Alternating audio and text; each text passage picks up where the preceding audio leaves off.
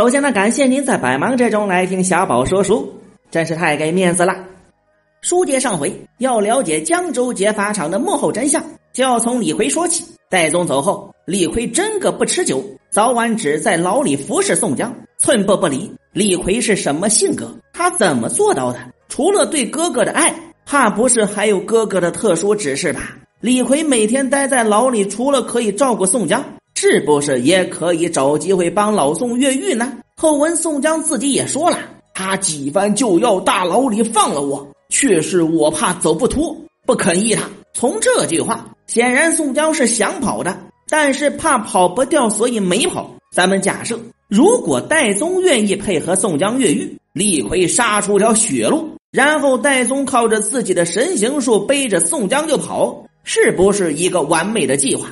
更别说戴宗还是押牢阶级了，只要他愿意出手，肯定更容易成功，风险也最小。可是这个计划出问题了。宋江本想等着戴宗回来和他商量商量的，可是哪里想到戴宗被朱贵麻烦上了梁然，然后吴用搞出了假信机，一眼就被黄文炳识破，把戴宗也关进了监狱。这里一定要为黄文炳点个赞，这个兄弟是真有水平。戴宗进监狱，意味着宋江越狱的第一方案失败。那么老宋就只能把希望寄托在劫法场。可是晁盖真的会来吗？对于这事儿，宋江是怀疑的。事实证明，宋江的疑虑是非常正确的。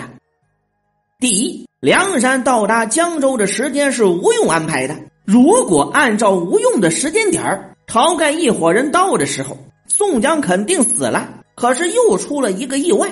当案却是惶恐，本人与戴宗颇好，却无缘便救他，只替他叫得苦。当日禀道：明日是个国家忌日，后日又是七月十五日中元之节，皆不可行刑。大后日亦是国家警命，直至五日后方可实行。因为延后五天，才让晁盖等人不得不目睹行刑。第二，梁山的营救计划和时间，监斩官便道。斩气报来，两士下刀棒柜子，便去开家。行刑之人指定法刀在手，说时迟，一个个要见分明。那时快闹嚷嚷一起发作，也就是下令砍头，刀就要落下来的时候，梁山人才出手。如果刽子手不受影响，继续砍头，是不是宋江就人头落地了？梁山根本没有安排人去针对刽子手。干这个活的是谁？李逵。又见十字路口茶坊楼上一个虎形黑大汉，拖着赤条条的，两只手握两把板斧，大吼一声，却似半天起个霹雳，从半空中跳降下来，手起斧落，早砍翻了两个行刑柜子，便往监斩官马前砍将来。李逵这才是正确营救宋江的姿势。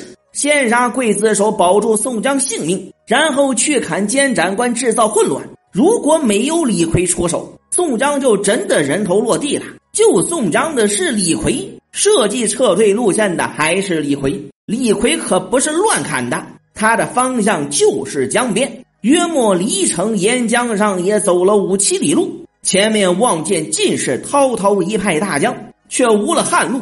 晁盖看见，只叫得苦。那黑大汉方才说道：“不要慌，且把哥哥背来庙里。”李逵说：“不要慌，这话里有话。”进庙之后，他做的第一件事情就是寻找庙祝。寻那庙祝，一发杀了，婆奈那厮不来接我们，倒把鸟庙门闭上了。李逵其实让庙祝准备了一艘船，用来跑路。李逵能做出这样的安排吗？不能。这一切都是老宋安排的。宋江一方面寄托于晁盖劫法场，另一方面自己准备了 B 计划。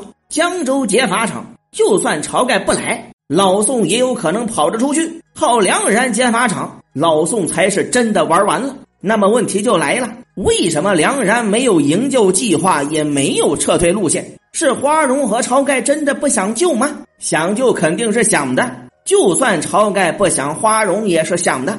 但是他们下山的那一刻就认定宋江死定了，因为时间来不及。如果没有这五天的延期，他们到的时候老宋肯定死了。所以他们不是来救宋江的，而是准备大闹江州给宋江报仇的。可是宋江没死，他们才只好匆忙上阵。人都来了，要是不救，那才叫丢了大人，这才真叫赶鸭子上架。不管怎么说，宋江有惊无险的活了下来。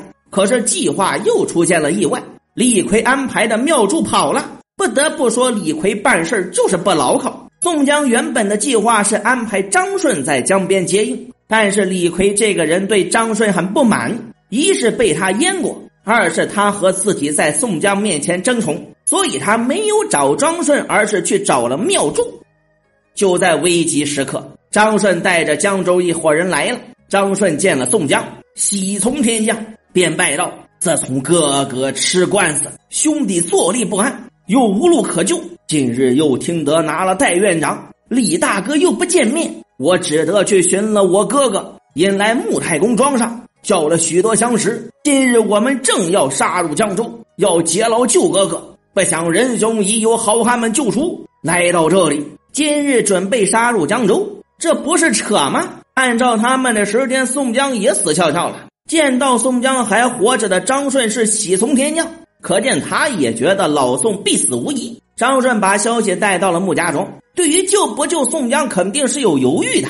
这个时候，我们一定不要忽略另一个人的存在，他就是薛勇。宋江把薛勇留在穆家庄，就是一个伏笔。别人不好说，薛勇欠他一条命，而且他还是个江湖自媒体，有了薛勇的舆论监督作用。一旦宋江出事就倒逼着江州三霸采取行动。不打算救也得做做样子。本来只想做样子，却真的就遇上了活宋江。虽然有意外，但总体上还是按照宋江原本的路线走的。老宋顺道达成了白龙庙二十九人小聚会的光荣成就，成为梁山历史上意义非凡的大事件。此时的江州兵马杀到，李逵听了，大叫一声：“杀将军！”晁盖叫道：“一不做，二不休。”众好汉相助着曹某，直杀进江州军马，方才回梁山坡去。众英雄齐声应道：“乱一说明！”一百四五十人一起呐喊，杀奔江州岸上来。有分叫血染波红，尸如山鸡；直叫跳浪苍龙喷毒火，爬山猛虎吼天风。毕竟晁盖等众好汉怎得脱身？且听下回分解。诸位看官。